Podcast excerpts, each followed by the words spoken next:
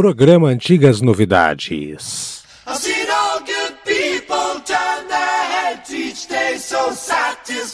O melhor da boa música você escuta aqui. Programa de hoje de Haroldo Glombi.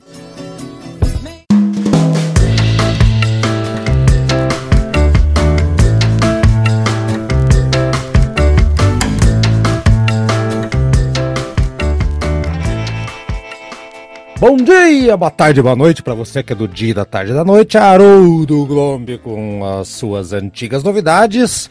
Não vou dizer que é um programa inédito, galera, mas é o seguinte: primeira vez que nós estamos falando de música clássica como música clássica. Não é música clássica de, de adaptado com rock, ou influência música clássica, ou banda de rock que no Deep Purple fez. Não, não, não, não, não. Música clássica de primeira. E como a minha bancada hoje não está presente, esse é um programa que está aqui e está lá no programa Conversa de Câmara, que lá sim é o lugar dele de música clássica, né? É lá é o lugar de origem, não exclusivo. É um programa duplo, jornada dupla. Eu trouxe aqui então um padrinho lá das bandas do Conversa de Câmara, padrinhos lá fantástico, direto da terra quente de Recife, deve ser um calor desgraçado lá. Arão Barreto, doutor Arão Barreto, também podcaster, sua estreia no programa Antigas Novidades e que responsa em música clássica para a galera que gosta de jazz, blues e rock. Como é que tá, Arão? Seja bem-vindo. Obrigado pelo convite, Haroldo. É, falando em quente, tá quente mesmo, acho que não é só Recife não, acho que é metade do país. Mas é, um é. prazer estar aqui e Assim, hoje a gente não vai falar só sobre música clássica, né? O negócio vai ser bem mais amplo. Uhum. Aí, aí eu gostei. Aí a galera que gosta do programa. É isso mesmo. Temos que, temos que mostrar as antigas novidades. Mais antigo que música clássica. Ô, Rarão, aí fomos longe. Ele falava de Beatles, anos 60. Agora foi um pouquinho. Se bem que ainda tá no século passado aqui. Não vamos tão longe assim, né? Mas, enfim. E antes da gente passar a vinhetinha e a galera entender o que vão falar, dá rapidinho aqui o toque do teu podcast. Você tem um podcast de saúde, não pode ser diferente, né? Sou um médico falando sobre saúde, programas curtos, bacanas e que tira muita dúvida. Qual é a história do Pílulas de Saúde para a galera que, que estiver porventura passando aqui e quer conhecer. Aqui é um bom trampolim para a galera conhecer podcast, hein, Arão? Fala aí um pouquinho. Uhum. Isso mesmo, Pílulas é um podcast recente, a gente começou no come... março, abril desse ano, e ele é voltado para o público que não é da área de saúde. Qual é a ideia dele? Eu respondo algumas perguntas, muito mais voltado para o lado de emergência e UTI, que é onde todo mundo tem medo, é, não gosta de, de jeito nenhum, uhum. pelo menos a maioria. Ninguém, e... ninguém quer ir, cara. Não dá, é, dá medo, né? Eu, eu, eu, sou, eu sou ignorante, cara. Eu sou ignorante até ouvir teu programa e, e começar a entender como é que é a dinâmica e como é importante e que não é assim, foi morreu. Não é bem assim a história, né, Arão? Exato. E acontece assim, né? Porque é um ambiente diferente e uma coisa que eu já vi, já dei esse exemplo algumas vezes, é o que? Você coloca uma pessoa que é seu ente querido num lugar em que na maioria das vezes você não fica, com um bocado de gente estranha que você nunca viu e essa pessoa não tá bem. Então surgem muitas dúvidas, é, nenhuma dúvida é dúvida boba. Então, hum. isso traz muita angústia.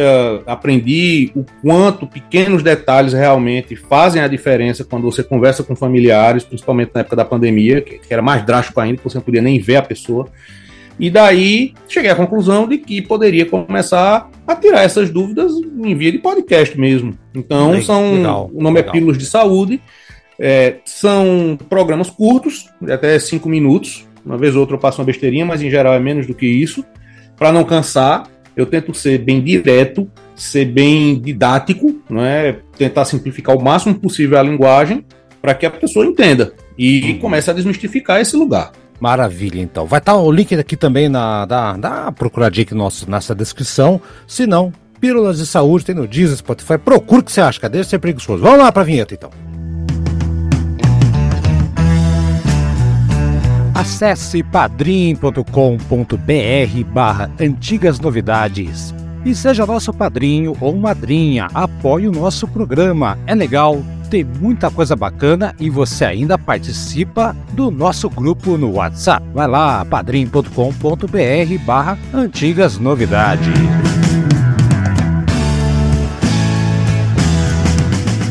Arão, olha aí Sergei Prokofiev, é, é, a gente sempre apanha aqui e você seu Arão, apesar de ser o padrinho da gente no Conversa de Câmara, você fica dando risada da nossa cara. Você fica dando risada da nossa pronúncia. Agora, Ser, eu vou falar aqui, Sergei Prokofiev. Acho que é assim que se pronuncia. Como é que você fala, Arão? Vamos lá.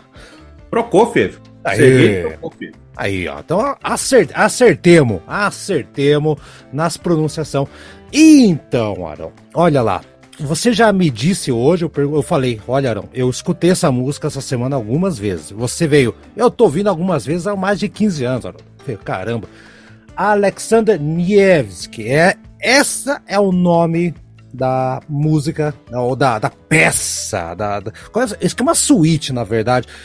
Fala um pouquinho então, eu, eu vi que você aceitou o meu convite para falar sobre esse, essa, essa obra monumental que antecipa até a questão de, é, de, de heavy metal, vamos falar assim, né? Porque muitas bandas de rock pesado, rock sinfônico, mais tarde, mais adiante, beberam dessa fonte aqui. Muitas obras de música clássica fortíssimas também beberam aqui nessa, nessa obra. Controversa, cinematográfica e emblemática, que já já vai entrar. Mas eu quero o teu depoimento, Arão. O que, que você acha dessa música, desse compositor e tem um pezinho no heavy metal mesmo ou eu tô louco aqui? Não, ele tem um pezinho sim. É... A primeira vez que eu escutei, faz um bom tempo, foi uma época que eu tava ouvindo muito sobre. ouvindo muita música de compositores russos, né? A gente, quando tá começando a gostar de música clássica, lembra mais de Tchaikovsky, mas tem Prokofiev, Sostakovich, então, uhum. é, Borodin, enfim.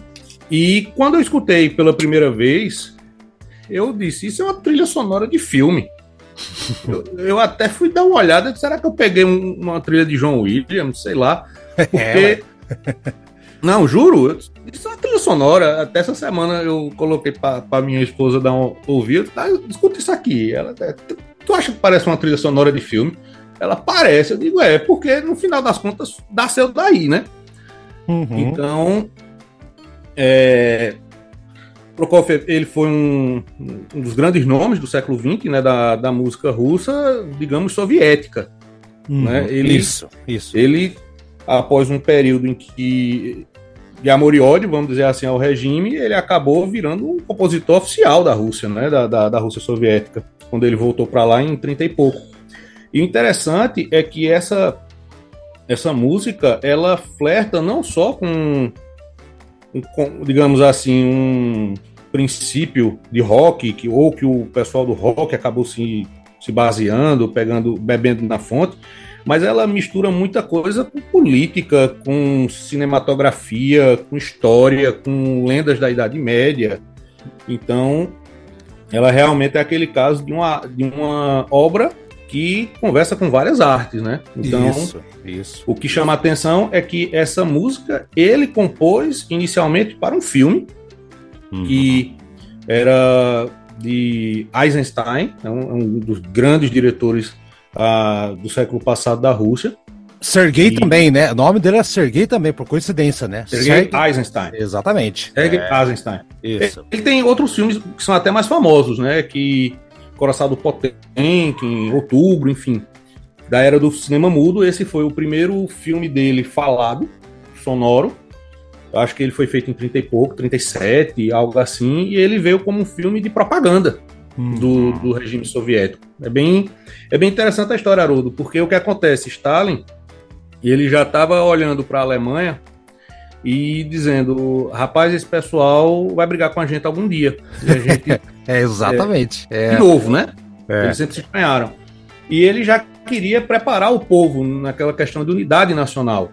Então ele encomendou esse filme e é baseado numa história russa do século XIII. Né? Esse camarada Alexander Nevsky, ou Nevsky, ele é um herói da Idade Média deles, que isso aí tá já dentro da história né, da, da, da própria música, em que ele vence o exército sueco à, à beira do rio Neva e torna-se Nevsky, porque é como a referência, né? Alexander de Neva, de Neva Isso. do rio Neva. Neva, isso. Ele ganhou dos suecos, era na época da. Não era bem Rússia, na verdade, né? Mas eram vários reinos e condados, ducados, cidades-estados que tinham. Era o equivalente, o equivalente ao que é a Rússia hoje, na verdade, né? É, pegando a Ucrânia, subindo Isso. o oeste da Rússia, o oeste da Rússia, alguma coisa ali no, nos países bálticos. E ele chega um segundo momento na vida que ele é reconvocado porque os cavaleiros teutônicos estão para invadir aquele território, né? Que seria a Rússia. E uhum. ele, como era um herói dessa batalha, ele é convocado, ele, beleza, vou lá, monta um novo exército e ele enfrenta os cavaleiros teutônicos, né? Que seriam os cavaleiros germânicos, vamos dizer e, assim, da Alemanha. Que tem a conexão com a Alemanha, que já já a vai, ter uma outra conexão, né? Então já tem um, tem um pezinho aqui com, com os alemães, que na época também não era, não era Rússia, na época, né? Mas também não era Alemanha, os teutônicos ali. É, né? a Alemanha é de 1870 para cá, né? Exatamente. Mas aí. É. É, não é Alemanha, são, são os cavaleiros germânicos, vamos dizer assim, da região do que seria a Alemanha um dia, e os próprios alemães referendam muito os cavaleiros teutônicos na sua cultura. Uhum. E daí o que, é que acontece?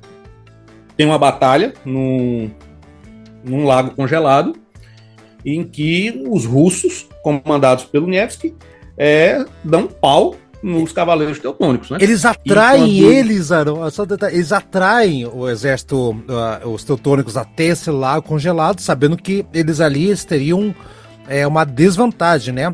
Coisa que aconteceu é. na, na, Segunda Guerra Mundial também, algo parecido, né? Com, com, é, o, é. inverno russo salvou a Rússia muitas vezes, né? Napoleão, Exato. Segunda Guerra. Sim, e aí, sim, e, é.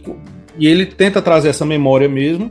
O que acontece é que pela história que contam, não o que a gente viu pela historiografia ao longo dos anos, é que ele, os cavaleiros teutônicos é, é aquele cavaleiro medieval que a gente tem a imagem mesmo, né? Uhum. Então. Teve, teve com ele, cruzada também, será? Não, eu não, eu não lembro agora. Foi uma cruzada. Foi uma cruzada. Uhum. Então, é aquele camarada que é com uma armadura enorme, pesadona, o cavalo também é pesadão. Então imagine o que é você ter isso em cima de uma camada de gelo num, num lago. Adeus. Conta é. a história que o Neves, o Neves que trouxe eles para lá. Uhum. Chega um momento em que, obviamente, o gelo quebra e ele ataca e acaba fazendo um massacre ali mesmo, né? Exato, exatamente. Essa é a história. O que se conta é que talvez não tenha sido bem isso, talvez tenha sido um, um exagero, que a primeira história dele, assim, foi feita 100 anos depois.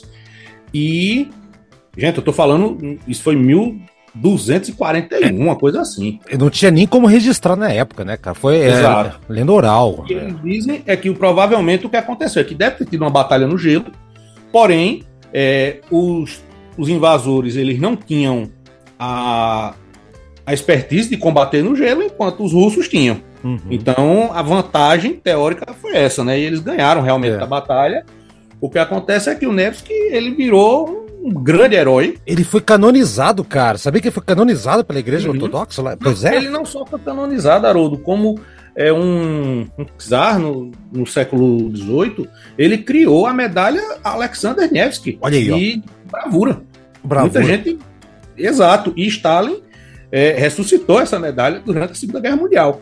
O uhum. que é que uhum. acontece? Ele usa essa história, né, de que você tem um invasor alemão, vamos botar assim, e que o que salvou foi um pouco de, de, de expertise um pouco de genialidade e a vontade do povo, né? E, e, e também, e, e Arão, pera, pera, pera, Arão, vamos combinar também, também um pouquinho, uma expressão bem aqui do Paraná, né? É um, po, um pouquinho, o povo alemão foi meio jaguara, né? Foi meio, foi meio tanso, né? Nas duas vezes, né, cara? Você sabe Pô. que ali é um frio, né? Foi meio jaguara. Os caras já tinham apanhado no, séculos antes e, e, depois aconteceu a mesma coisa, né?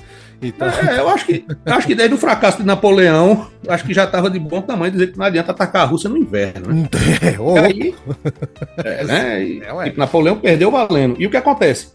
É que Stalin usou isso como propaganda para o povo russo, né? Assim, a gente vai falar mais na frente do, do conteúdo das músicas e uhum, tudo mais. Mas é aquela coisa, não. Foi o povo russo que se uniu a, através de um herói e conseguiu ganhar uma batalha contra um invasor muito mais poderoso, muito mais numeroso, muito melhor armado. E o que é que acontece, né? O filme é lançado, tem um sucesso danado, Só que chega um momento em que começa de fato a Segunda Guerra Mundial e em 1940 tem.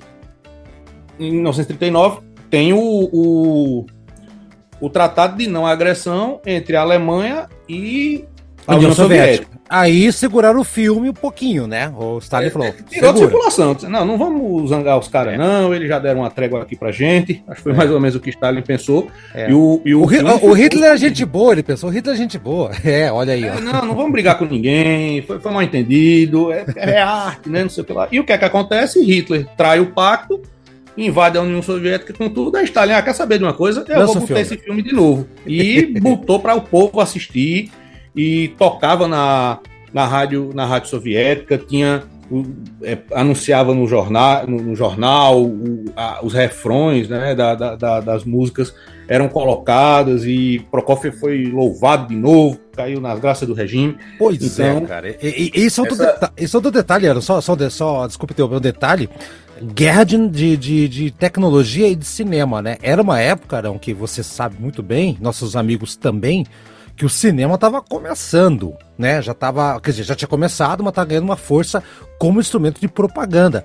A Alemanha nazista usava como propaganda o cinema, né? Veja aqueles filmes uh, da, da, propaganda nazista e tudo mais. E o Stalin fez a mesmíssima coisa para é, para insuflar seu povo, para mostrar para o povo que, né? E ele escolheu o, o Prokofiev porque ele já tinha feito um filme anterior é, sobre um exército fictício lá, é, o Tenente Kifé, ou Kaifon, coisa assim. E a música tinha toda aquela pompa que a União Soviética gostou, tipo, ó, essa aqui é a música soviética, a partir de hoje, essa aqui é a música nacionalista, é pomposa, é grandiosa, como deve ser, como Rinsky Korsakov já fez, blá, blá, blá e chamaram o homem para fazer esse filme. Só que um detalhe, Arão, eu acho que. Eu, eu não sei se eu estou enganado, eu acho que você vai me tirar das trevas. Me tira das trevas, Arão. É, a música que foi pro filme, ela inspirou a, a peça que a gente vai ouvir hoje. Eu tô certo ou tô errado? Ele, na verdade, adaptou a peça, fez ah. uns acréscimos, retirou é, outros. Então, é, até recentemente regravaram o filme, né? Com regravaram a música do filme porque estava muito desgastado. Mas foi isso. Ele pegou a trilha que ele compôs para o filme e deu uma adaptada. Ele transformou na verdade numa cantata sinfônica. Hum, entendi. Mas o espírito de trilha sonora tá lá, velho. Não tem pra onde correr não. Não. E assim, eu, eu acho que o cinema dessa época foi muito experimental.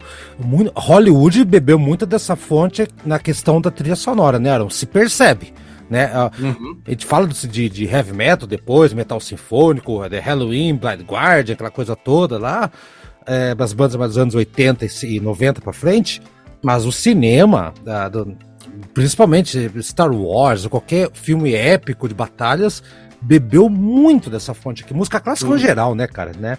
Então, eu, eu é uma cantata, essa, essa é a palavra que me fugiu o nome, é uma cantata, né? Que, é a, que tem letras, tem, tem uma história por trás, e a gente vai fazer aqui o que a gente sempre chama de é, movimento a movimento, eu sempre não sei se chama de movimento ou par. Vamos chamar de movimento que é mais bonito, né, Arão?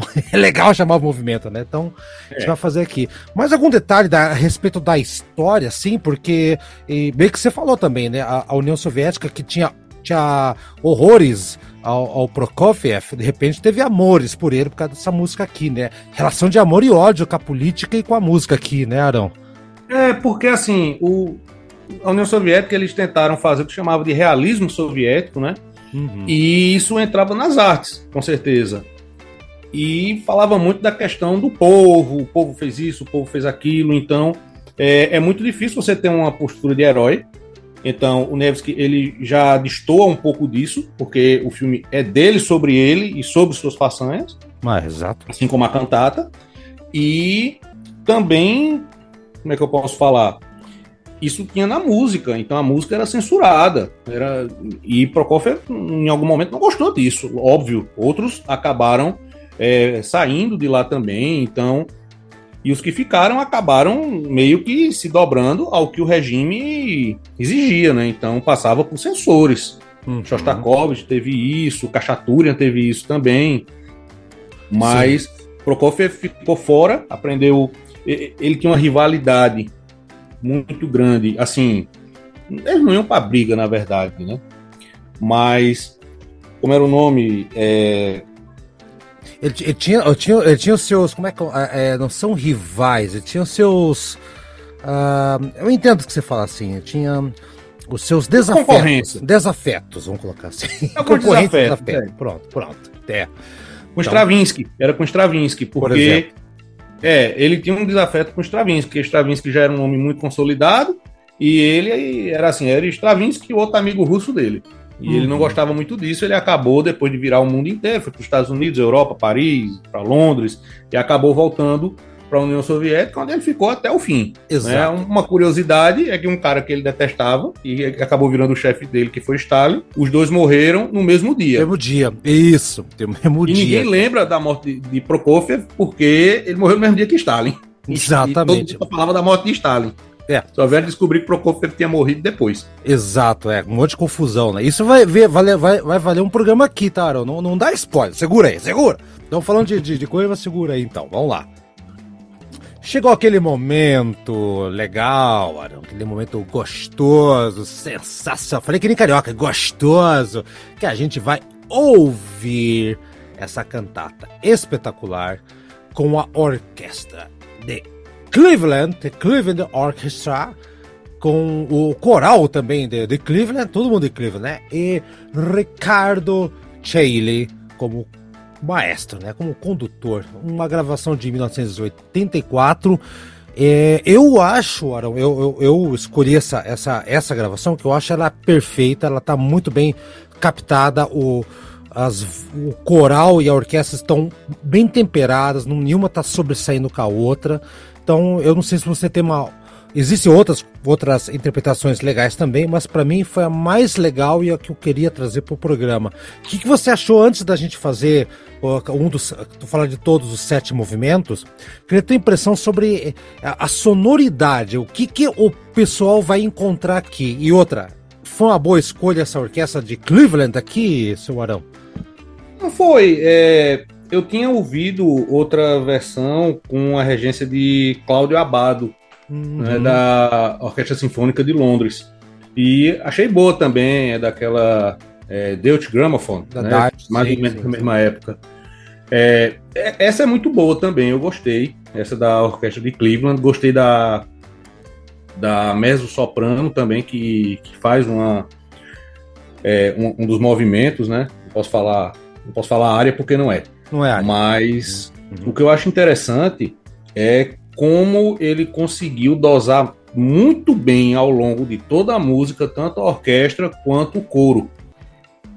Ele é, é, realmente você nota que quando os dois estão juntos, não estão brigando, e um, quando precisa de um pouco mais de uh, participação, de presença, o outro gentilmente sai. Então não fica nada conflituoso, apesar de que é sobre uma batalha, né?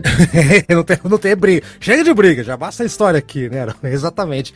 E você falou que é da, da Deutsche Grammophon, essa aqui é uma gravação da grande concorrente dela, uma das maiores, né? tinha, tinha London também, mas da Decca. Né? A Decca que uhum. tem, que era, era trazia muitos lados B. E eu vou entregar aqui a rapadura, hein? O Arão tem um, uma coisa parecida comigo. Ele, o Arão gosta de lados B também da música clássica. Gosta ou não gosta, Arão? Então, é legal, né? Pegar as coisas desconhecidas, né, Arão? Não, B, C, D, E.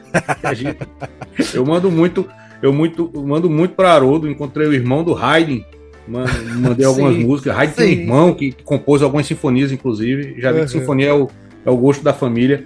Mas é muito legal, sabe? Porque, e é uma coisa que eu gosto do programa também é, que não fica só naquilo que é o clássico do clássico, vamos dizer assim. Uhum. E a gente acaba descobrindo muita coisa, né? Tem muito compositor que acabou ficando meio de lado, não sei se.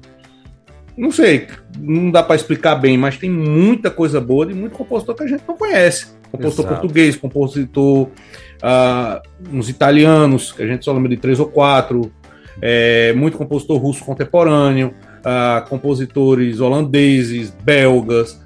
Então. Japonês já apareceu aqui, peruano japonês também. Aqui. interessante é que, assim, na época deles, eles eram muito, muito bem vistos, muito ouvidos, né? E acabou que o tempo não foi muito justo né, acabou priorizando um, um ou outro, ou ele teve o azar, digamos assim, de, de conviver com um cara que não compunha nada, feito Beethoven, um outro um tal de Mozart. aí né, não vai que... ter que fazer, né?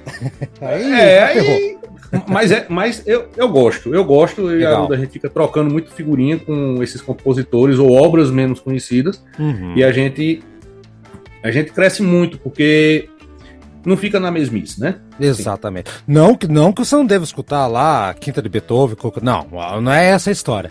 Mas é, tem tanta coisa aqui na música que seria um crime se a gente ficasse apenas na, nas músicas só as mais tradicionais. Eu tô, eu tô contigo nessa, não. Você sabe que no programa aqui o Eduardo é, é o tradicionalista da, do, dos Great Hits e eu sou o lado B aqui, né? Então é, é dividido o programa, dividido, né? Mas eu devagarzinho tô convencendo ele do contrário.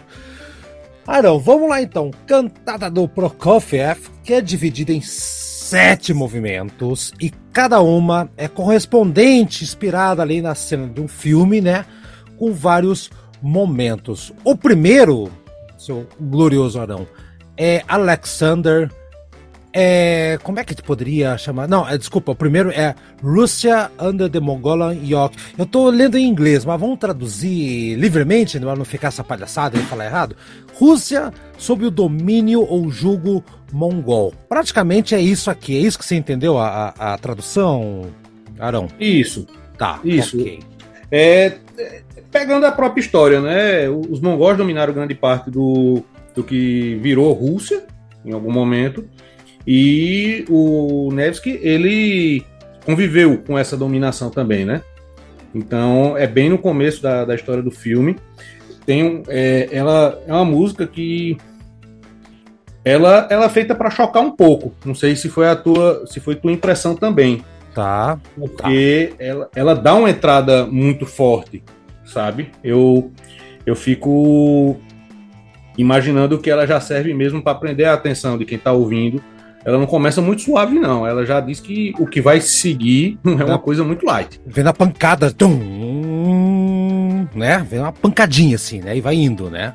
Exatamente.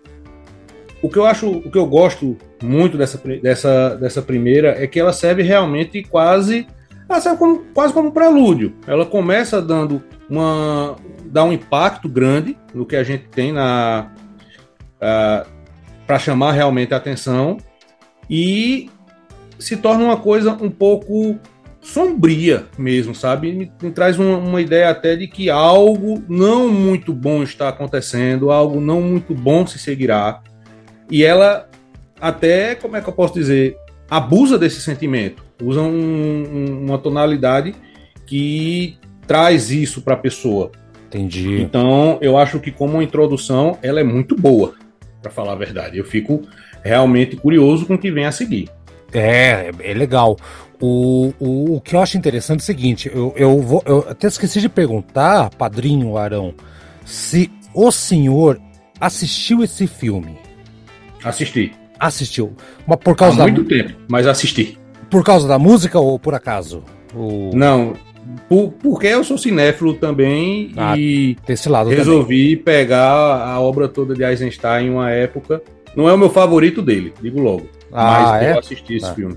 É, eu, eu não entendo nada, eu vou, eu vou na tua. Você falou, eu assino embaixo. Então, então vai. Então, o que acontece? Eu não assisti o filme, tá? Não, não, não, não tive acesso. Quer dizer, hoje com a internet eu acho que é até mais fácil, né? Eu acho que eu não, não, não, não fui atrás, mas, mas na época de locadora, DVD, VHS, desse tipo de. de é, eram uma ou duas locadoras aqui na minha cidade, aqui em Curitiba, que tinha filmes mais clássicos, cult, qualquer coisa. O resto era tudo blockbuster da vida, né? Só arrasa quarteirão mesmo. Então eu nunca vi o filme, Arão, e vou dar impressão, né, sobre o título da música e o que eu imagino que é. Você vai me corrigir se eu tô louco ou não, tá bom? Então, se, eu acho que eu tô contigo estar tá introduzindo um tema ali forte. É, tem aquela motivação heróica, né? Tipo, do, do, do herói triunfal. Mas é um herói triunfal, que é, é o tema do, do Alexander, né? Nevsky. Isso aqui é um triunfal que tá, que nem você falou, tá sombrio, tá meio preocupante. Algo vai acontecer aqui, né? Então, é, e como você vê o título, os mongóis que causavam opressão, sofrimento para uma região lá da, da, da, da, futura Rússia. Então o som passa, a, o som, a, a sonoridade da orquestra tá mandando pra gente uma, uma imagem auditiva de que o bicho vai pegar e aqui tem um herói que está indignado e vai tirar o povo das trevas. É, é mais ou menos isso aí que, que acontece no filme, nessa parte aí, ou, ou não? Vai, vai, me orientando, você que viu o filme aí, Arão. É mais ou menos isso, né? É, basicamente vai mostrando a dominação, a, a dominação mongol, que ele usa também de, de forma intencional, porque apesar dos mongóis estarem ali, a grande ameaça não são eles. Os mongóis não têm nenhum, não tem nenhum tema, na verdade. Né? É mais um ambiente do que o próprio povo mongol. Os cavaleiros teutônicos não, eles têm o seu motivo lá. Entendi. Mas, é, num ponto de vista cinematográfico, ele lembra muito assim. O, tinha o Japão ali do lado, né, na, que estava crescendo, expansionista, estou falando de Segunda Guerra Mundial quase, e russos e japoneses não tiveram muitos atritos. É até estranho ter dois países um do lado do outro, eles não brigaram, né? Então traz um pouco de mensagem também, dizer, não, tem, um, tem algo aqui do lado que tá dando vai dar trabalho, mas a ameaça não é ele no momento, a ameaça será outra. Então, então dá pra, é... Você está me dizendo, Aro, que tem um paralelo aqui com a, o momento que o filme foi gravado, que é a Segunda Sim. Guerra Mundial com o Japão. Hum, tá, então. Fizeram tem esse uma... paralelo também. Entendi, entendi, no filme, os mongóis são mongóis, né? Não, não tem traços Sim, é, orient... orientalistas, orientais, né? Uhum. Enfim. Mas é basicamente isso, é uma parte meio um tanto quanto sombria. Não, não, não tem risos e festas nesse primeiro não, momento. Não, de jeito nenhum, assim. Então tá, essa, então com essa atmosfera, vamos dizer, é, assim, turna, bem pesada e tal, mas fantástica. Vou dizer uma coisa para você, Arão. Vou dizer uma coisa, eu adoro essas peças que nem essa cantata, que nem uh, uh, Pierre Gint, da, da, do Edward Grieg, que nem Ma, uh, Os Planetas, Gustavo Holst. Eu adoro essas peças que são, é, são sete, oito peças, é, é, contando um, com algum tema que interligado, costurado, assim. E essa aqui, para mim, é fantástica, né? E aqui é. é música, música programática, né, Haroldo? Programática já... total. Total. Total. Eu gosto também. Vamos ouvir então e vamos partir para o segundo. Ah, segundo movimento, vamos chamar de movimento. Né? Tem gente que fala que é parte, eu chamo movimento aqui. Vamos lá. Arão, chamou de movimento ou parte? O que, que você acha aí? Você que decide. Bom, eu já fico feliz da gente ter chegado a um acordo que é uma cantata.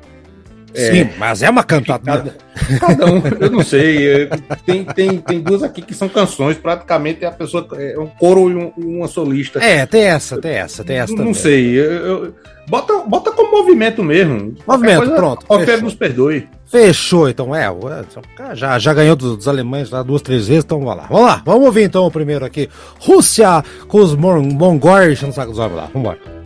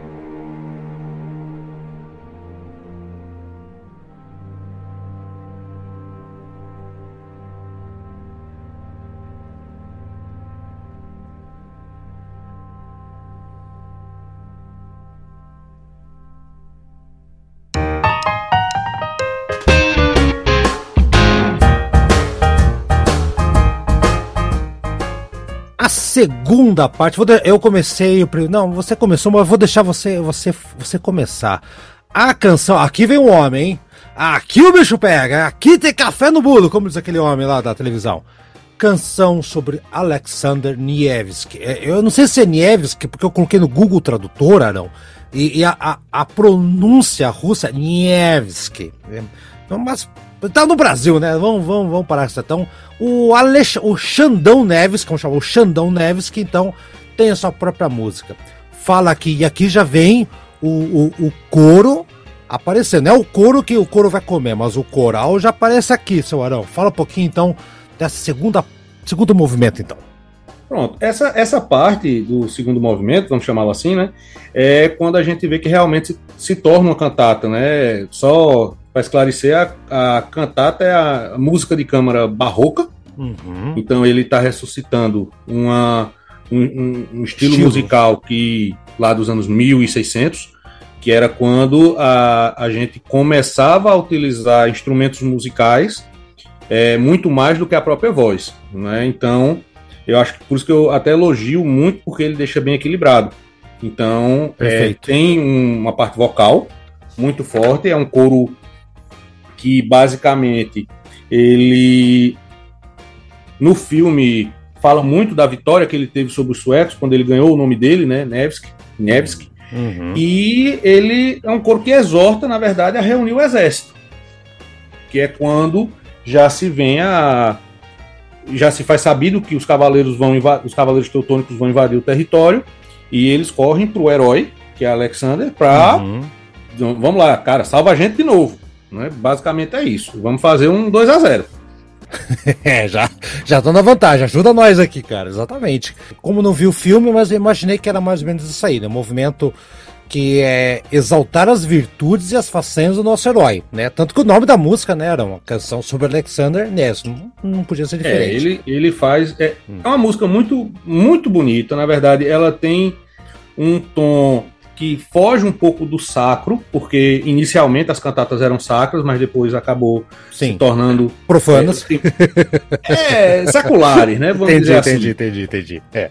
Cantata profana é complicado, mas é, enfim, e eu consegui o texto, né? Porque ah. é, o, os as duas línguas que são utilizadas é o latim e o russo. Uhum. E acho que uma vida inteira para aprender russo não dá. e aos 38 eu não vou, eu não vou procurar aprender. Então, exato. Você tem a letra, mas... você está dizendo que você tem a letra, mas você vai falar em latim, em, em russo ou já traduziu aí? Qual é a história? Não, eu traduzi, tá bom. Livre. Eu, eu, não vou passar essa vergonha, não. Eu deixo não, isso para você. Deixa pra gente, é. Obrigado. E você vem te de mim depois, mas tá bom. Não vai passar essa vergonha, não, Arão. Vai lá então. Então, em primeira mão, você que não conhece vai, e já ouviu, não sabe o que falaram, Arão Barreto vai trazer desse segundo movimento que é mais vibrante, em contraste com o movimento anterior que era mais, no, mais macabro. Vamos lá, Arão. O que, que o cara tá, que tá dizendo aqui? Pronto, a canção Alexander Nevsky começa assim: Aconteceu junto ao rio Neva, junto às grandes águas. Lá eliminamos os guerreiros inimigos do exército sueco. Ó, oh, como lutamos, como os derrubamos. Como cortamos seus navios em pedaços. Balançamos um machado e uma rua apareceu, enfiamos nossas lanças e uma pista se abriu. Derrubamos os invasores suecos como grama em solo ressecado. Nunca cederemos, a, nunca cederemos às nossas terras russas. Aqueles que atacarem a Rússia encontrarão a morte. Levante-se Rússia contra o inimigo, levante-se em armas, glorioso Novgorod. Olha.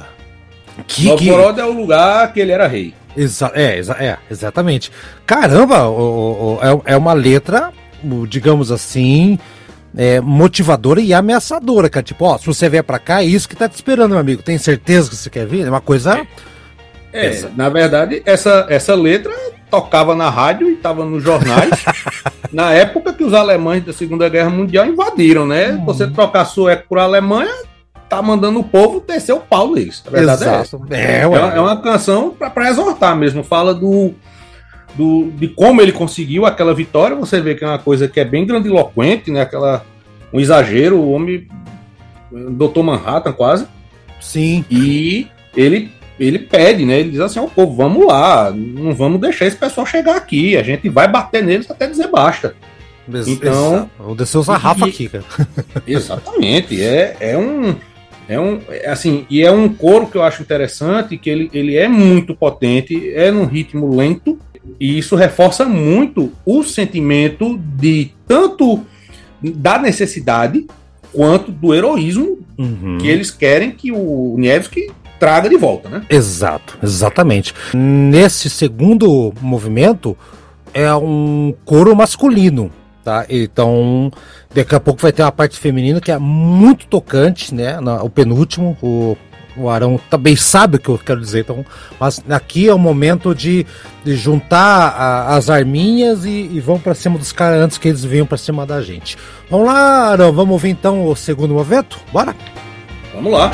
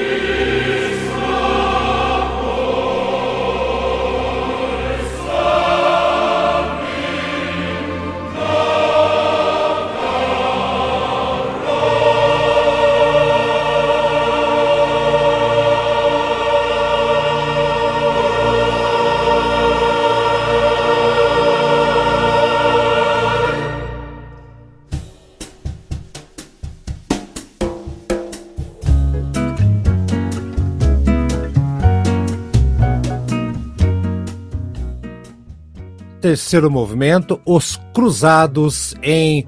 Como é, como é que se pronuncia isso aqui? Vai, você que para não passar vergonha aqui. Pskov. É isso? Pskov. Ok. Oskov, ok. Sempre, eu sempre passo vergonha. Tô passando vergonha na frente do padrinho, que o padrinho tem que. Viu a vantagem de gravar comigo? Você não tem que esperar até o programa ir pro ar pra dar risada. Dá risada agora, se quiser. Então, aí, ó, aproveita. Muito bem, aqui sim, Arão. Eu que não vi o filme, acredito que a música me, me dá a impressão que é, é a invasão dos cavaleiros teutônicos nessa cidade aqui, né, pessoal?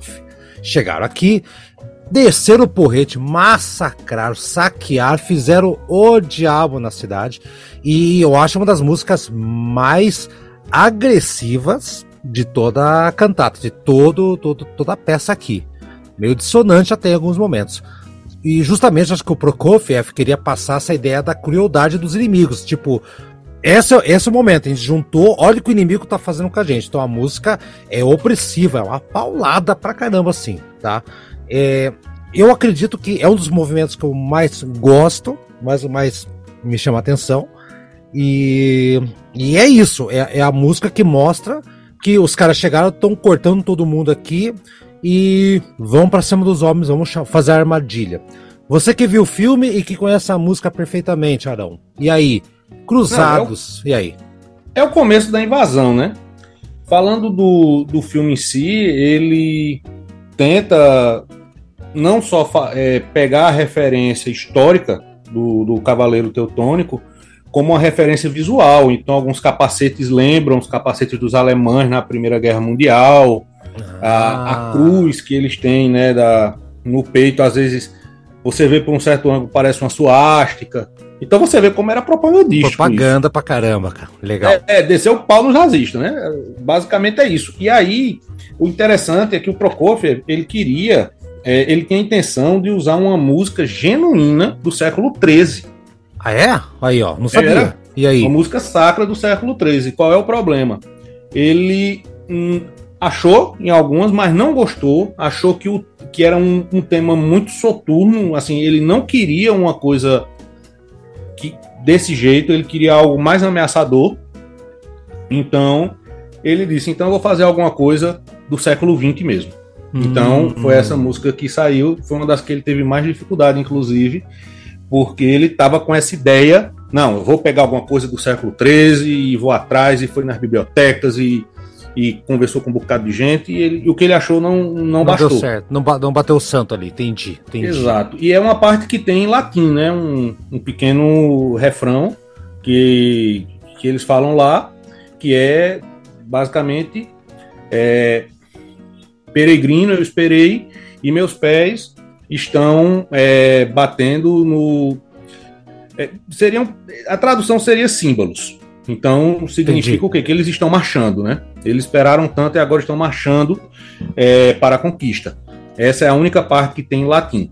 É, eu, eu tava lendo aqui, Arão, por que, que em latim eu vi essa, essa informação, e a, eu não lembro da fonte onde é que eu vi isso, no clássicos.com, não lembro, eu, eu, senão ia citar aqui, acabei não marcando, mas o coro tá cantando em latim porque é para imitar o, os hinos religiosos dos cruzados que estavam chegando. Então, é, é, é, de propósito isso aí. Estamos marchando, estamos chegando lá.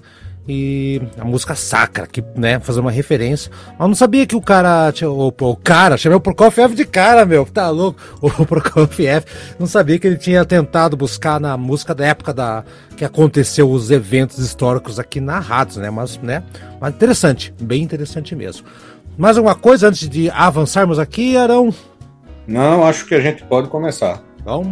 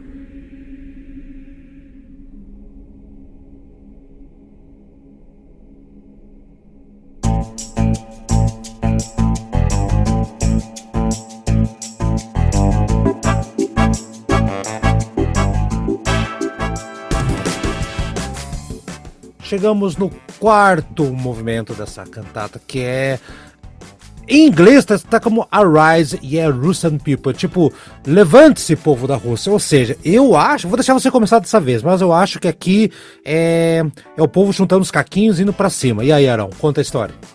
É, exatamente isso, né? É um, é um, vamos dizer que seja um hino de exortação ao povo, é, ao povo russo, né? Onde entra aquela história que eu falei do realismo soviético, né? Que é o povo que, que resolve as coisas, enfim, aquela questão de coletividade, etc. Então, é, é uma canção heróica. Uhum, né? É. Ela, Sim. Você vê o quanto o coro se, se esforça mesmo, o quanto a orquestra entra, elas não competem, elas somam. Uhum. E a, a, a, ideia realmente é de, de instilar um, um vigor patriótico mesmo, né? De defender a nossa terra, não, vamos lá, todo mundo, enfim. E também foi uma das canções que a propaganda de guerra utilizou para manter o povo lutando contra aquele moedor que era o exército alemão. Uhum, exatamente. Eu, eu, eu acho que é a música é uma talvez a, a o trecho o movimento que eu achei mais emocionante Arão. Eu achei muito emocionante essa, essa questão do, do, do, coro que tá cantando em russo. E, e não sei se você tem a letra aí também, Arão. É. Uma, uma, quer, vocês querem ler aí? Parece que estão pe, pedindo a proteção ao príncipe, né? Estão pedindo, ó, a, dá benção pra gente, a gente tá ferrado aqui. Você tem como ler em português aí pra galera sacar o drama aí, Arão? Tá fácil pra você? Com certeza. Eu não vou ler em russo. Eu não vou, eu não vou deixar pra vocês Porra. essa chance de ficar rindo da minha cara. Porque, não, você espera. Não, porque quem fica gaguejando são, são vocês dois. Isso. E eu vou manter desse jeito. Quero Não. nem saber. Mas vamos lá, lá então. em português. Português. Manda ver. Levantem-se para as armas, povo russo, nas bata na batalha apenas, a luta até a morte. Levantem-se pessoas livres e corajosas, defendam nossa justa terra natal. Para os guerreiros vivos, de autoestima, fama imortal aos guerreiros mortos. Para a casa nativa, para solo russo, levantem-se, povo russo. Uhum. Na nossa grande Rússia, na nossa terra natal, Rússia, nenhum inimigo sobreviverá. Levante-se as armas. Levante-se, mãe nativa russa. Nenhum inimigo marchará pelas terras russas, nenhuma tropa estrangeira atacará a Rússia, invisíveis são os caminhos para a Rússia, nem, nenhum inimigo devastará os campos russos. Ele Olha. gosta muito da palavra Rússia. É, tá aqui, tá. Ou seja, não tem dúvida que, que o troço tá russo aqui, né? Então tá isso mesmo aí. Sobre a Rússia, é sobre a Rússia a história. Quem teve dúvida, né? Quem teve dúvida, agora acabou a dúvida total aqui, né? Maravilha. Mas é uma das músicas, assim. Emocionantes. É emocionante mesmo. Ela, ela é para levantar o moral mesmo, né? Exato. Achei. Assim, cai como uma luva no momento crítico de guerra. E é, é o movimento do filme também, né? Então casou perfeitamente momento histórico com o momento cultural, com, com a história de 800 anos antes. Perfeito. Vamos ouvir que essa aqui é legal, que é uma, a, a, na sequência a gente vai chegar na cerejinha do bolo. Vamos lá.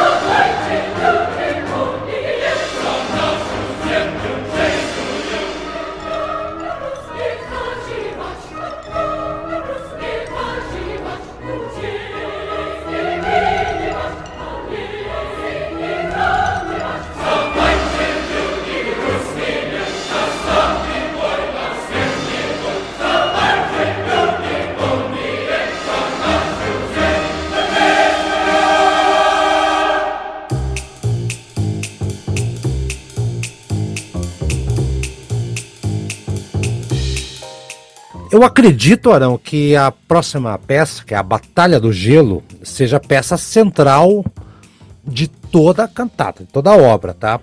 Eu tava lendo, Arão, que foi uma. aconteceu no dia, teoricamente, né? Que você havia falado lá no começo nosso, nossa conversa.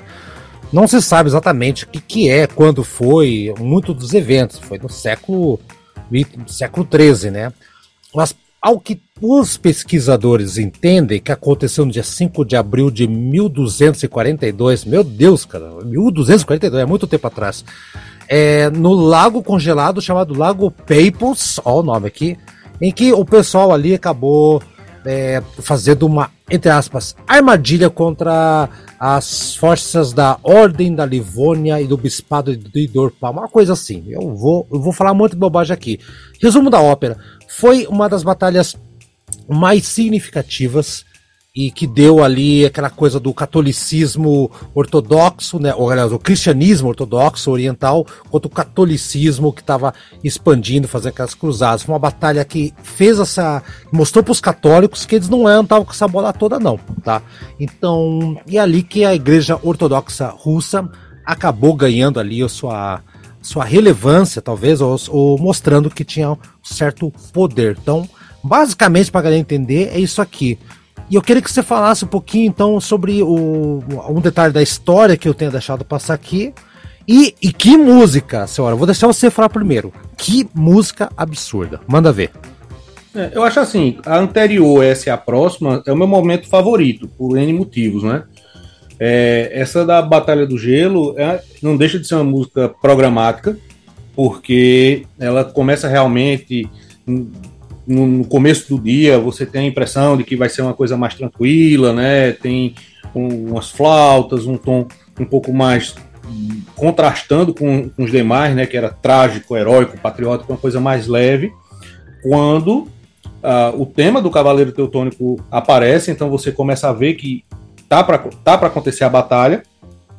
E ele, você consegue ver bem a história, né? Os, os dois exércitos se aproximando, é, até que chega um momento em que a orquestra de fato explode, faz, faz uma cacofonia, Total. que seria quando os cavaleiros caem no gelo, finalmente. Sim, e sim, sim. É, é, é interessante demais isso, porque é, no próprio filme, ele, ele tenta fazer algo que eu acredito que Disney tentou fazer de, fez depois com, com fantasia, é que é, o que é que acontece? Prokofiev, ele fez esse e Eisenstein, eles fizeram um, um, trabalho juntos, né? Um dirigiu e o outro compôs. Só que tinha coisas que o Eisenstein mostrava para Prokofiev e dizia: olha, esse aqui é o filme que a gente tem, uhum. bota uma música aí dentro. E às vezes era o contrário. Prokofiev ah, é? Olha. compôs e disse para ele: Grave. Pronto, tá aqui a música, filme em cima dela, e vira. que bacana, legal. Eles, é, eles fizeram uma parceria muito boa, né? E aí o que acontece? Essa parte do Te Vira Filma Agora, que eu já compus eu não vou voltar atrás, uhum. e Eisenstein ele, era, ele gostava muito de experimentar com imagens, com câmera, tudinho, com colagens, enfim. Então ele tenta colocar a imagem do filme com um pouco do que a música está mostrando. Então, por exemplo, se ele mostra que os soldados estão subindo uma ladeira, você começa com um tom mais baixo e vai subindo, subindo. Tom, até uhum. para mostrar que realmente está subindo a ladeira. Se mostra que alguém está quieto, na expectativa, ele tenta é, então ele procura né, na, na música algo que pudesse ter isso, não uma parte um pouco mais baixa, que você tem menos instrumentos, um ritmo mais compassado, para mostrar que de repente a pessoa está nervosa. Então ele acabou combinando isso na, na batalha. Legal. Ficou bem interessante. É. Agora, como ele adaptou, não é? Então a gente perde um pouco disso, mas é, não deixa de ser uma música programática, porque você consegue ver realmente, assim, Tudo. parar para imaginar tudo, é... Arão. Eu, eu que não vi o filme, cara, eu consegui ver, eu consegui imaginar oh, as espadas, que a orquestra está emulando é, batida de espada, de escudo, de cavalo trotando, de gelo quebrando. É, o, é, os couro canta, o couro tá comendo e o couro tá cantando. Exatamente. E assim, é, é uma música que ela usa muita percussão. Muita. Sabe? Então Total. tem símbolos, tem gongo, tem maraca, tem triângulo, sinos tubulares, xilofone, para mostrar exatamente isso, Tudo. né? Então, é, até mesmo, pronto, você não viu o filme, você consegue imaginar uma Imaginei. batalha aí. Sim, sim. E detalhe, o canto, o, o coro, aliás, tem uma parte que é russa, outra parte que é latim, que são os dois lados ali. Então, tão, tão, é, tá misturado ali a parte da, da- da- do, do coral também. Exatamente, é quando ele retorna ao, é, ao terceiro movimento, que é do- dos cruzados em Pskov, né? que Uhum. Ele fala aquele ele- é, o- é o hino dos cruzados né, de, de batalha. Isso, que você tinha lido lá aquela vez lá. É E isso ele, aí. E ele, e ele completa, né? Ele coloca aquela história e diz assim: que as armas Fala. dos portadores da cruz conquistem, deixe o inimigo morrer. É o que eles estão cantando naquele momento. É, é muito, é muito significativo, porque não é fácil é, compor isso e, e, e você trabalhar tanto com essa sonoridade. Nossa. Eu, eu acho que da terceira ou quarta vez que eu ouvi, é, você se empolgar um pouco, você se abaixa pensando que tá vindo, tá vindo um escudo, uma espada, uma flecha na sua Vá frente. porrada. E, e, e, e, e esta, esse movimento que inspirou muita banda de heavy metal depois. Então, se você estiver ouvindo que gosta de heavy metal, você vai te levar uma surpresa ou vai ter uma referência das grandes aqui, tá? Arão, mais algum detalhe aqui? Para mim, a cereja do bolo, já vou antecipar para você e para os ouvintes. O, o movimento que mais me agrada é esse, ao lado do anterior, tá? São os dois que eu mais gosto. Você já falou que esse anterior e o próximo, né, Arão? Então tá, tá mais ou menos no meio do caminho aqui comigo, né?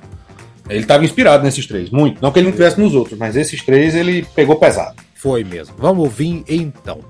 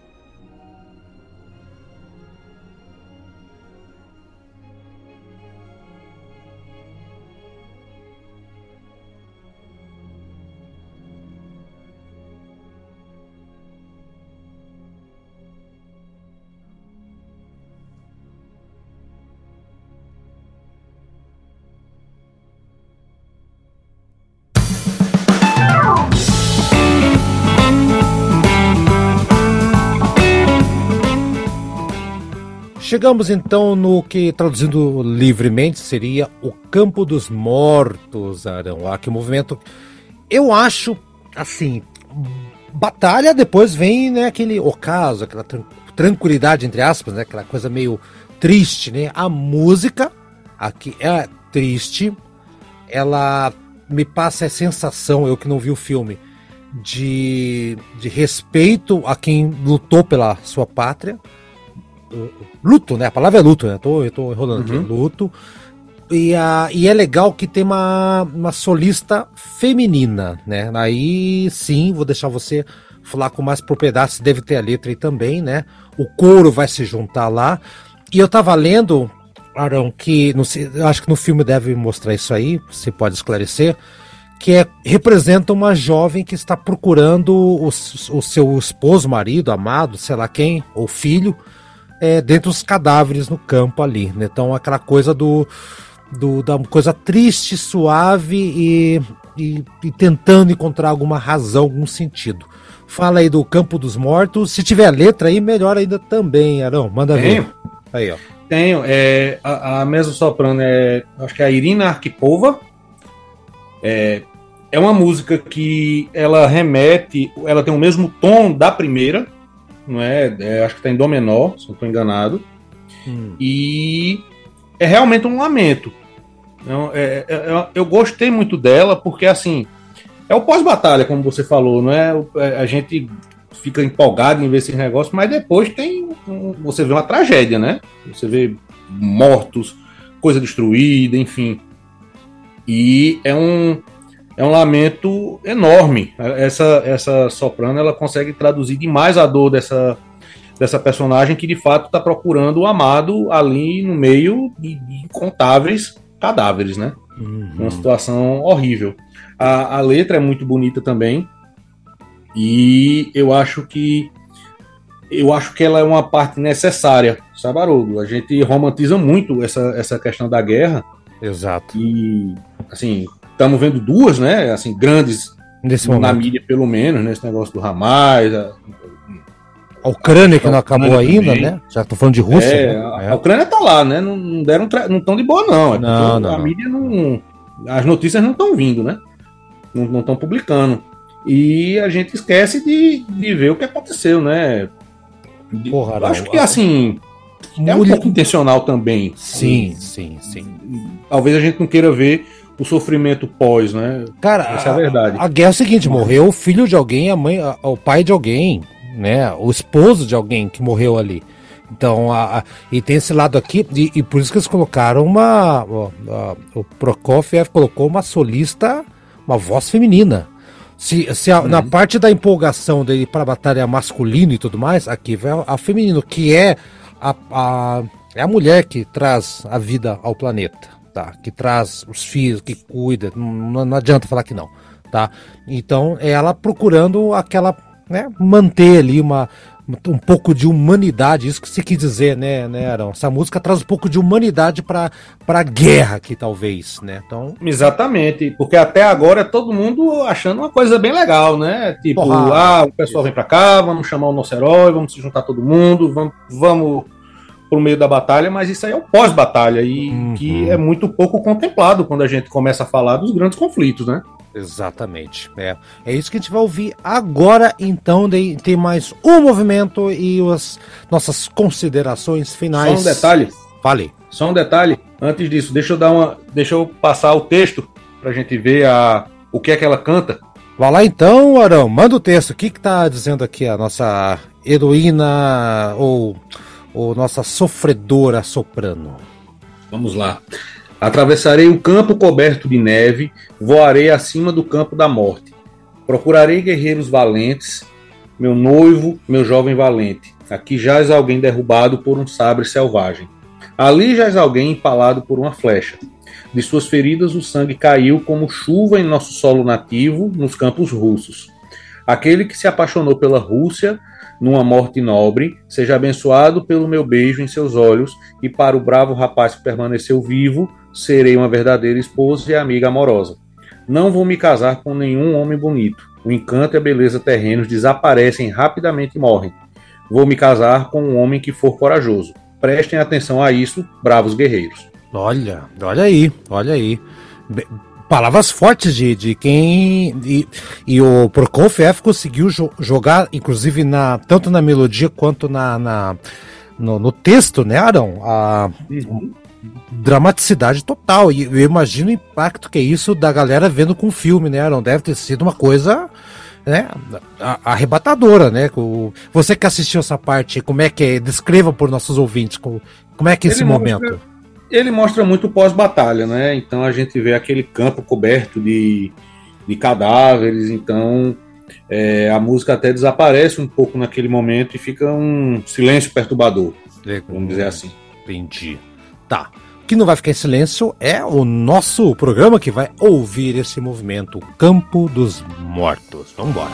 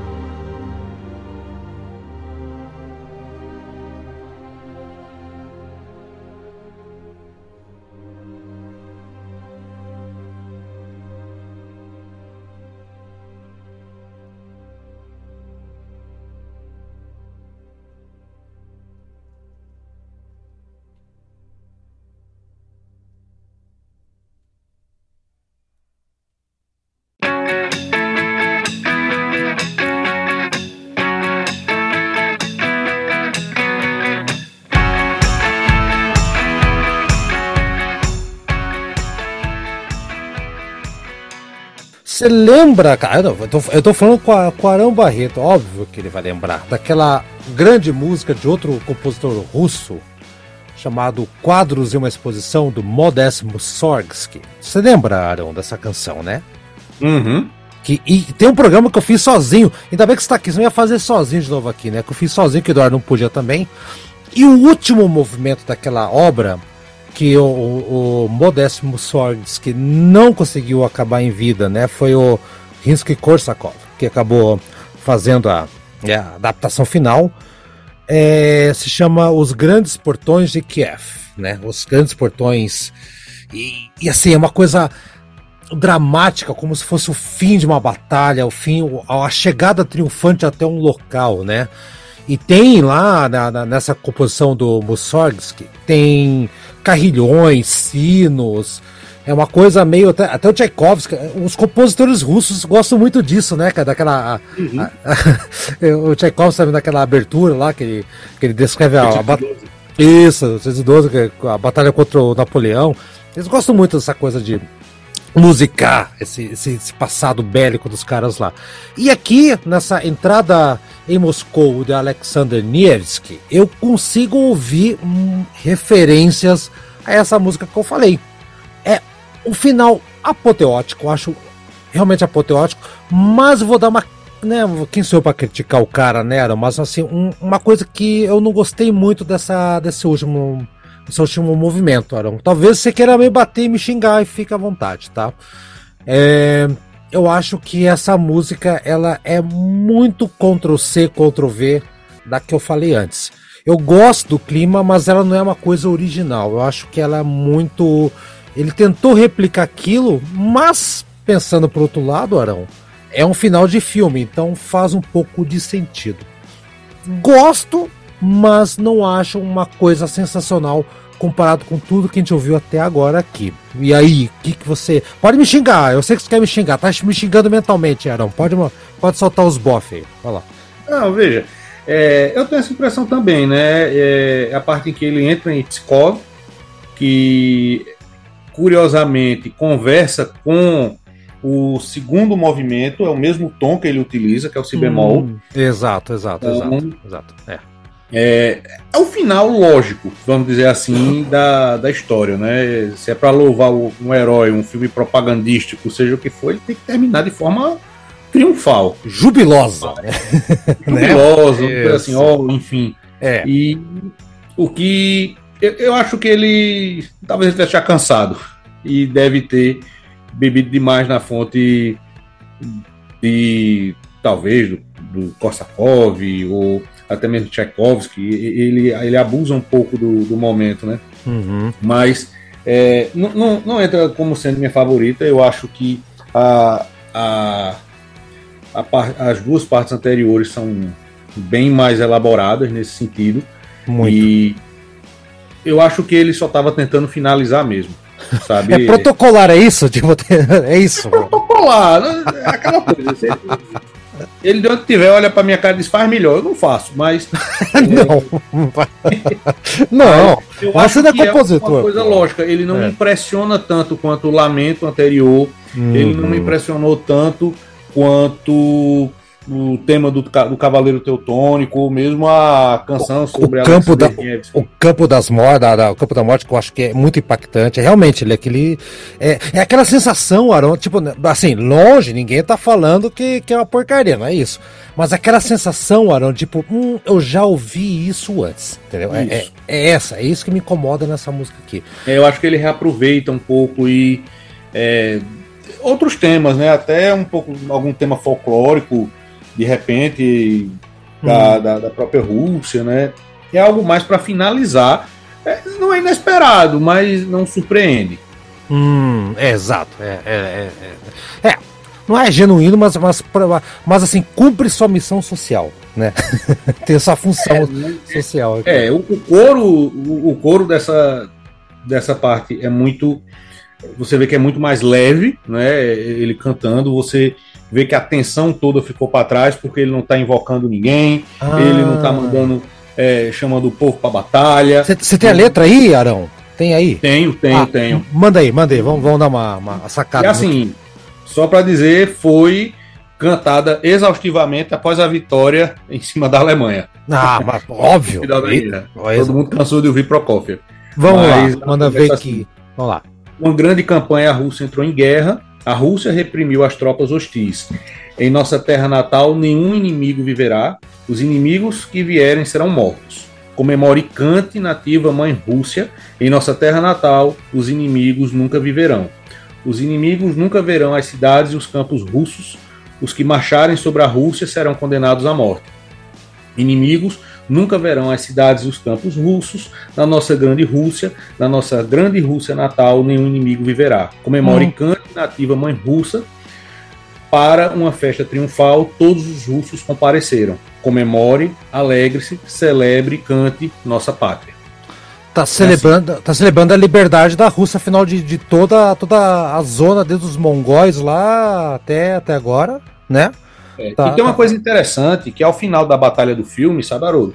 Ah. É, tem sobreviventes, né?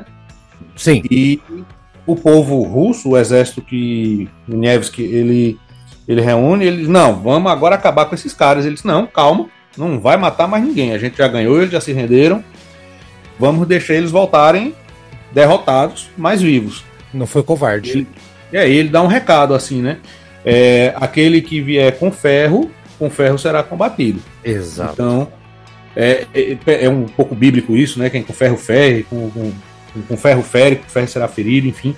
Mas é, isso ele diz no filme é meio que como um anúncio, assim, olha, se vocês vierem para cá de boa, beleza, não vai ter problema não, mas se vierem brigar, vão se arrepender. Ele, ele fala justamente, é, é, é essa frase que ele fala assim mesmo no, filme, Aaron? É, é, ele fala, se vierem com aço, com aço serão feridos. E olha, olha então, olha, olha a conexão. O recado que ele dá. É, e contra o, o, o, contra cruzados, que era uma coisa religiosa, e o cara usou uma, uma citação bíblica contra os caras. Ó, vocês apanharam, toma essa citação tua cara da Bíblia que vocês tanto amam e vão embora daqui não voltem nunca mais. olha que, que, que, que impacto, né? Que se parar pra pensar, né? E, e agora, só para fazer jus aqui, eu gosto muito de como acaba o último movimento. Tem uma, um, um acorde bem forte, bem, bem, bem paulada, que que para mim traz aquela sensação do tipo, ufa, acabou, pronto, vamos passar pro próximo. Sobe os créditos, né? Sobe os créditos. Pensou no filme aqui, o Prokop. Acabou a pipoca. Acabou pipoca. Não, mas, mas é, é, um pouco a intenção mesmo, né? Porque isso Sim. aí, essa história toda, ela, ela entra no imaginário popular da cultura russa, né? Então, é, e ele é um dos primeiros grandes heróis da, daquele povo, daquela região como um todo. Todo eh, tem tem lá igreja com, com o nome dele, é, tem, tem pessoas que lutaram na Segunda Guerra Mundial que ainda tem a medalha Alexander Nevsky de, de bravura em batalha. Sim, sim. Né? sim. Então, é, ele, pra gente é um nome estranho, mas lá na Rússia o cara é santo, ainda por cima. Hum, então, é, canonizado. Homem. Canonizado, tem as relíquias dele, é, ele, ele foi enterrado de novo no, na cidade que ele nasceu, é, tem tem muita referência, né? Sim, é uma coisa que sim. aconteceu há, há quase nove, há mais de 800 anos, 900 anos quase. Então, é, é algo que, assim, para o povo foi muito importante naquela essa composição. Não só o filme, até porque chegou uma época que a Rússia estava em maus lençóis com a invasão alemã e eles não tinham cinema para passar, eles não estavam na rádio, então a música é, foi o, a, música, a música é o, que, é, o que conduziu mais do que a imagem, né? Porque, porque não tinha salas de exposição, né? Não Era sala. É, eu acho que isso até vale um programa, né? Como é que foi a música na época da invasão. Mas é, ó, outro vale tema, hein? outro tema, hein? Muita história anedótica, enfim, mas é, tem uma que é até assim, o, o, vai ter um ensaio da orquestra de uma, eu acho que é uma das sinfonias de Shostakovich, não lembro, e ele pergunta para o para alguém que chegou, por que, é que você está chegando atrasado para o concerto, para o ensaio? E o músico diz, ah, porque meu pai morreu. Ele, tá bom, que não se repita. Pois é. Tem que ensaiar. não tem jeito, cara. Não tem jeito. E assim, é, foi muito importante. Foi importante. Não tô exaltando a Rússia, não, mas assim, você pensar naquela situação, essa música uniu um povo. Lógico, lógico. lógico. É. Ela serviu para. E, e foi um, uma carnificina aquilo ali. E, claro, tem que terminar de uma forma triunfal isso aí, porque a, a, vida dele foi cantada e cantada em livros, histórias, em iluminuras. Né? Muita coisa aconteceu, claro. A gente vai trabalhando na história ainda atrás é, dos fatos, né? Do que a gente pode esperar. Uhum. Mas é um personagem muito forte na cultura na cultura russa se, e os soviéticos se apropriaram muito disso. Se, se, é, é assim, é, é, é, assim, se apropriar, eu, eu, eu, eu às vezes questiono isso, porque uh, a União Soviética estava com a Rússia dentro, 90% era a Rússia, 90%, então, então fazia parte da cultura deles, queira ou não, né? Então, né, o, o jeito que eles utilizaram aquilo para enaltecer o regime, aí é outros 500, né? Sim, Mas é. fazia parte da história dele. E, e, engraçado você falar isso aí, que é foi de Horardo, foi do século XIII, caramba, cara, quando esse cara tava fazendo todas essas pancadarias, tudo lá no campo de gelo, atropelando os cruzados e tudo mais, 200 anos depois, chegaram no Brasil. Cê, cê, é. Cê, é. é. muita, é muita história, muita tradição, né, cara? E essa música aqui, eu, é assim, eu acho que faz jus, porque é pomposa e eu acho que todo o soviético à época e russo hoje, apreciador de boa música, acho que reconhece que o Prokofiev conseguiu um, criar o som de um, de, um, de um acontecimento de 900 anos atrás, praticamente, Arão. É, não, é, é fantástico o, o, o que ele consegue nessa história, porque, digamos assim, ele quando fez a cantata, não tinha começado a guerra ainda. A cantata é de 39, o filme é de 37, 38. Uhum, então, é, é. Ele, ele acertou sem nem mesmo se ligar que, por exemplo, a Rússia ia ser invadida e que ia usar essa música como parte do esforço de guerra. É. Né? É, até então é, tinha um acordo que ninguém invadia ninguém, né? Até então tá tranquilo, né? Mas... tinha um estranhamento, não sei o que lá, deram uma trégua, enfim, mas. Ficava, é, ele não fez nessa intenção. Ficava se xingando, né? A tua, mãe, a tua mãe não usa bigode, aquela coisa toda, né? Ah, é. aí fica aquela. É, foi uma coisa assim que acabou caindo como uma luva para hum. o esforço de guerra, o esforço de guerra russo. Totalmente. E é uma peça muito bonita, né? Eu acho que ele foi uma coisa que, um tanto quanto inovadora, você é, utilizar uma composição dessa forma e da forma como foi composta, com ele e o diretor juntos, é meio Spielberg e John Williams, né? Sim, a, sim, relação sim. que a gente teria hoje, que uhum. Spielberg diz: meus filmes não seriam nada sem a música de John. É, é, é, é verdade. Exato. E a gente ouvindo a música de John Williams, você vê o filme todo de cabeça. Então, é... Eu, eu, vou, eu vou discordar de você levemente, padrinho, porque é o seguinte: uh, nesse caso, a música, só a música do Prokofiev, me, me, me causa as imagens mentais necessárias para uhum. a história. O filme, sim, depende mais. Ah, eu, quer dizer, eu nunca vi o filme, não, eu nunca vi. Eu acho que eu vou falar besteira. Mas eu acredito, Arão, que a música ela transforma o filme. O filme não transforma a música. Não sei, você que viu o filme pode me dizer se eu tô louco eu acho que os dois se complementam. Ah, eu é? acho que os dois se complementam. Tá, tá, tá. Então tá Até bom. porque ele, eu, o Eisenstein, ele era um ele, é um. ele não é um diretor de atores. Assim, se você for ver o filme mesmo, o, o ator que faz o Nevsky, você já ah, tá, beleza. Você fica olhando pra cara dele você sente que ele não foi muito dirigido, mas as cenas de batalha, etc. Ah, entendi. Teve mão pesada do diretor, Impacto. até porque Uhum. Na, não fazia parte da própria escola dele ficar é, dirigindo atores assim, né? Dirigindo atores no sentido de que não, eu tenho um, um Tom Hanks, eu faço sete, oito filmes com ele e eu digo, não, faz isso, faz aquilo, não sei o que. Não, ele pegava qualquer um. Ah, mas, mas, era um, mas era um filme de propaganda e tal, né? Acho que não, não, a interpretação individual talvez não sei se era. e nessa época. É, essas coisas. É, nessa época tava é, saindo do mudo ainda, tava começando, não sei. É, mas... É, ele começou atrasado, né? Porque o cinema é, falado tem quase 10 anos, né? Exato, é. Pois é. mas ele, ele, ele lida muito com. Eu, eu recomendo a todo mundo que, que veja alguns desses filmes, mesmo sendo mudo. Onde é que tem esse filme? Tem, esse, tem YouTube? Onde é que acha? Tem no que... YouTube. Tem? Ah, tá. A Batalha do Gelo tá lá, é uns Vou 20, procurar. 30 minutos. Vou procurar. É... Vou procurar. Só é, isso? Não. Só isso? Eu achava que era maior, Arão. É meia hora de filme só? É, não, a Batalha do Gelo é, é grande. Né, um tempo razoável. Oh, Tanto é que assim, mas a gente disse, ele, ele, não pegou a trilha e jogou como uma cantata. Ele omitiu, aumentou, diminuiu. Adaptado, isso. Isso, isso. Tá. Eu, eu vou atrás, eu, prometo, final de semana eu vou assistir em tua homenagem, Arão. Daí eu, eu te conto o que eu achei do filme. Arão Barreto, então, acho que já chegamos aqui, já, já resolvemos nossa vida com essa música aqui do Prokofiev. Eu só tenho a agradecer imensamente a tua prontidão em atender aqui ao meu chamado, ao meu clamor, porque senão esse programa ia ser uma bosta. ia ser horrível esse programa. Sozinho falando, não. E você acrescentou um monte com seu conhecimento, seu carisma. Já está acostumado a falar também, né, Aaron? Já tem podcast e tudo. Então, só tenho a agradecer e perguntar para você, e aí? Valeu? Vai voltar aqui falar comigo, com, com o Eduardo, quando o Eduardo estiver aqui também? Como é que foi a experiência aqui, Arão? Não, adorei, sobre todos os aspectos. É, juntar história com música clássica e. E, cinema, cinema, ainda? Porra. Meu Deus do céu. Eu, isso é um prato cheio para mim. Eu tô, eu tô aqui no rodízio. Ótimo. a verdade.